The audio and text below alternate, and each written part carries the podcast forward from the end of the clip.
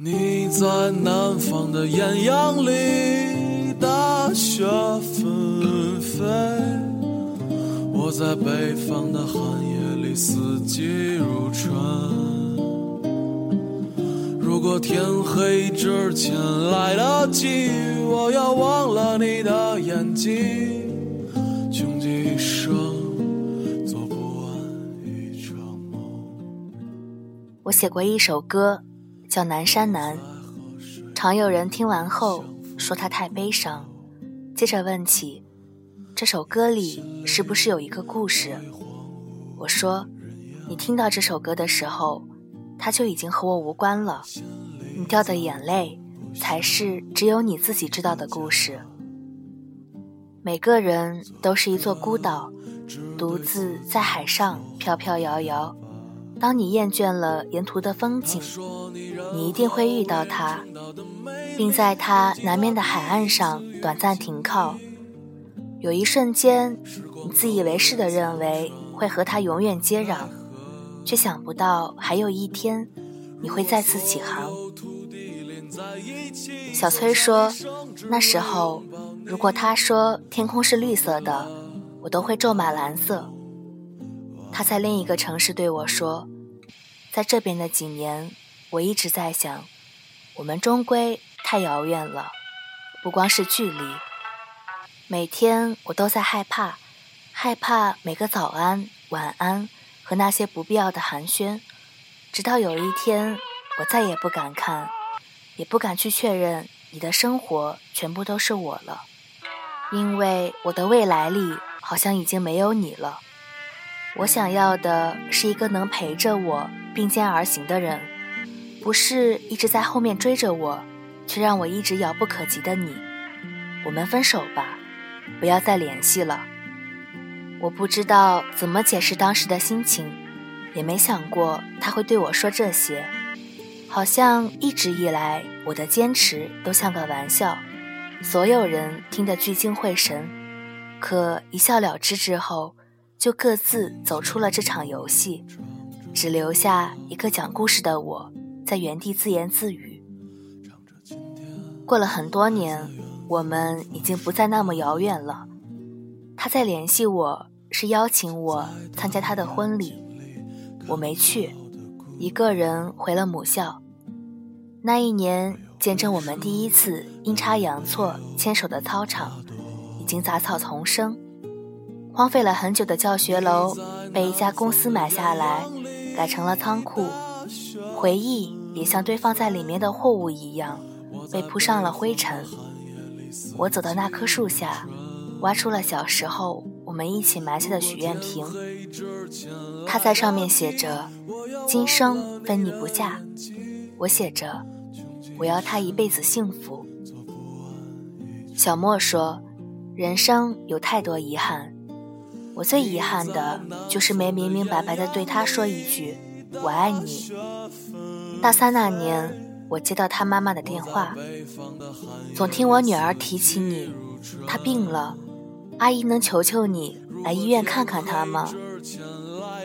我无数次幻想过再见她时的场景，可没想到是在病房，她的脸上没有一点血色。七月的天气。头上还戴着帽子。他说不认识我了，不会是还怪我那时候不辞而别吧？别那么小气。其实毕业之前我就病了，只是不想告诉你。前几天才转院到这，听说你也在，挺想你的，总跟妈妈提起你。没想到她真的找到你了。说完。他拿出一个小包递到我手里。那年问你，你说喜欢我的头发。刚开始化疗的时候，我死活都要留一束。今天终于能给你了，做个纪念吧。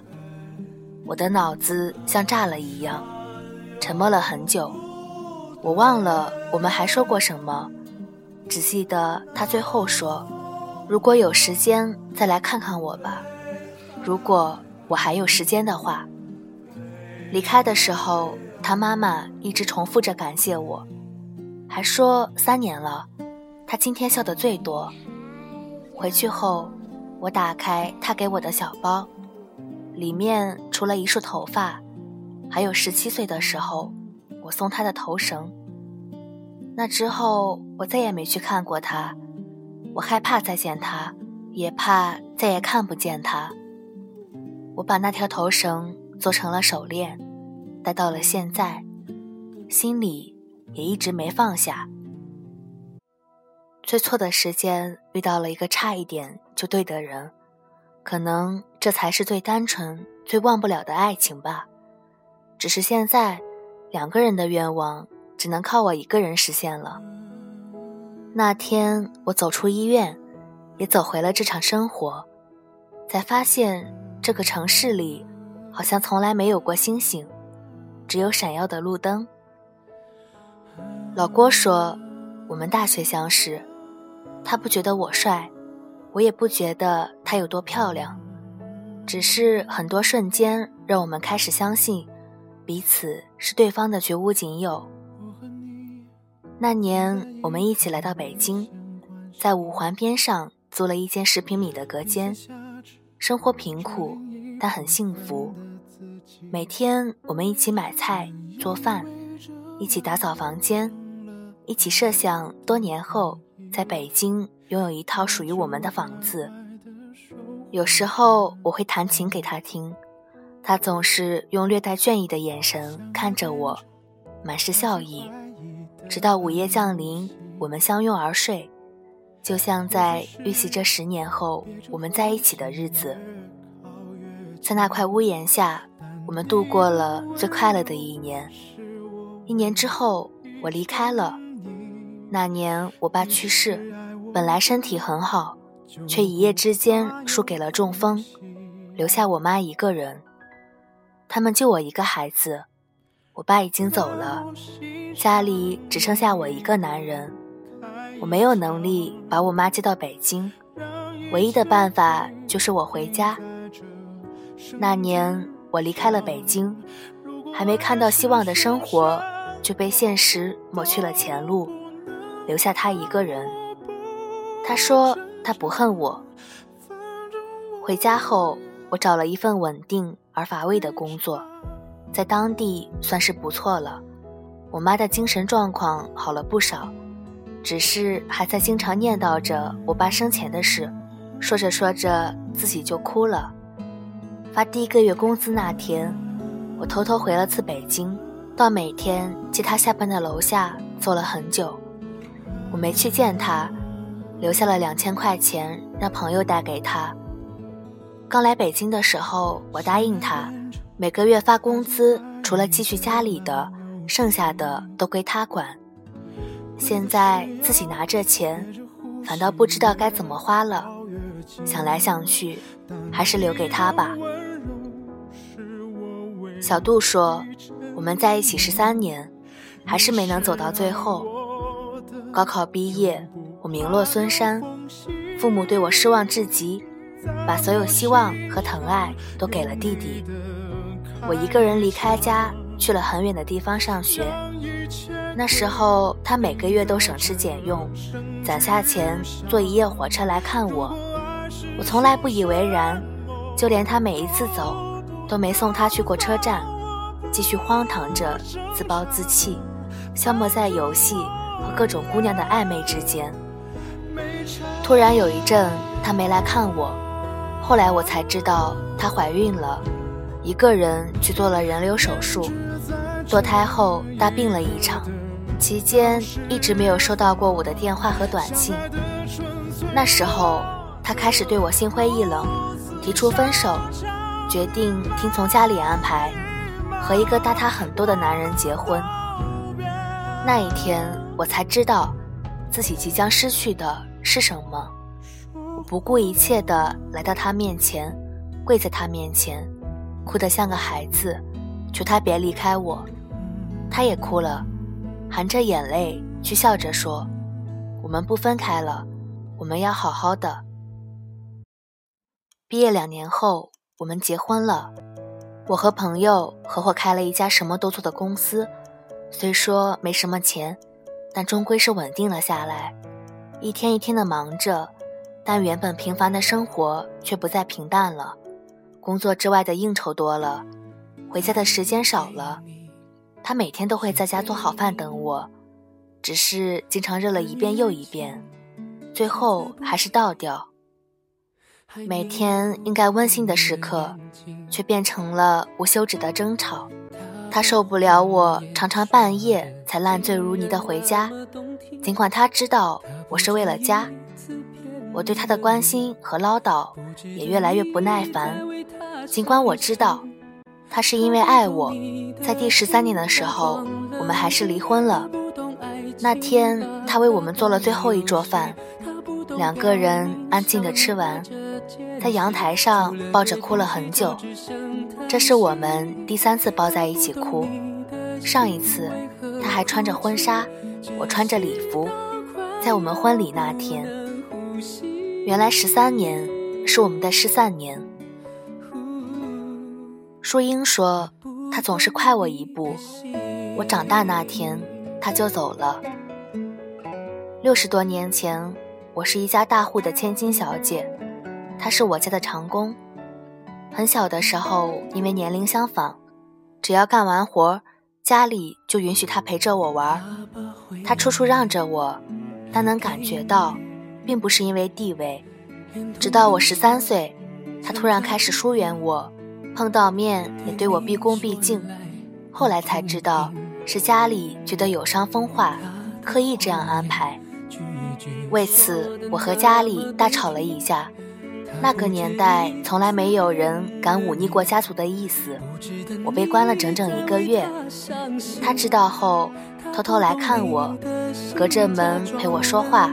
说着院墙外的世界，不知道从什么时候开始，我对他有了情愫。因为家里干涉，每次都要等到很久才能到祠堂后面的古堆旁偷偷见一面。那一刻，我不是小姐，他也不是长工，只有两个爱人。十六岁那年，兵荒马乱，我带着一只平时吃饭用的银碗。他带着我一起逃出了家门，再也没有回去。次年，我给他生了一个女儿，从小娇生惯养，我什么都不会做。虽然当了母亲，但还是个孩子，全靠他一个人在码头干活养家。他总说对不起我，不该带我出来受苦。我说没关系，有他和孩子就够了，我不后悔。后来他也没再提过，只是每天起得越来越早了。好日子没几年，文化大革命来了，有人检举说我家成分有问题。那天是他第一次对我发火。一边骂着我，一边和红卫兵扭打在一起，最后被绑着带走。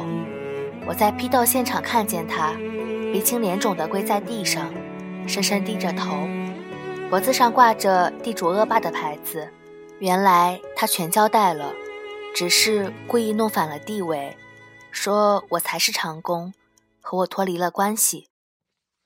三个月后，他从牛棚回到了家。落下了严重的胃病。很多年后，他因为胃癌先我一步走了，一句话也没留下。我当时真想跟着他一起死了算了，可看着刚过我腰那么高的小儿子，才突然发觉我该长大了，不再是当年那个大小姐，因为一直把我当小姑娘的人已经不在了。他用一辈子撑起了这个家，也伺候了我一辈子，临终前却没抱怨过一句。后来我经常做一个梦，那时候我们都还年轻，每天我在家门口等他，他手里总是拿着我最爱吃的糕点，一脸憨笑。我们曾经都幻想过很多种爱情，那是那个年纪里。最丰盛的晚宴，每个人都在自己绘出的布景里，以梦的方式欢笑着，推杯换盏着，继续奢望着谁都不曾离去，也不会离去。可笑的是，没有人教会过我们如何面对分别。宴会散场，梦醒的时候，我们已经酩酊大醉，甚至不曾挤出一个微笑，还来不及告别，就这么长大了。我们开始图谋起悲伤，每天在长夜里奔跑，只为天亮前精疲力尽，逃避天明时充满光亮的生活，做上一场第一次遇见他的梦。后来的几年，我们会假装很好，假装不高兴，假装谁都没走，天南海北的留下脚印，在某个景色下驻足良久。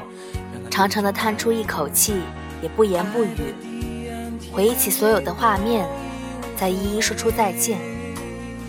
我们终于学会了道别，却不再说情话，只说谎。南山南，北丘北，南山有古堆；南风南，北海北，北海有墓碑。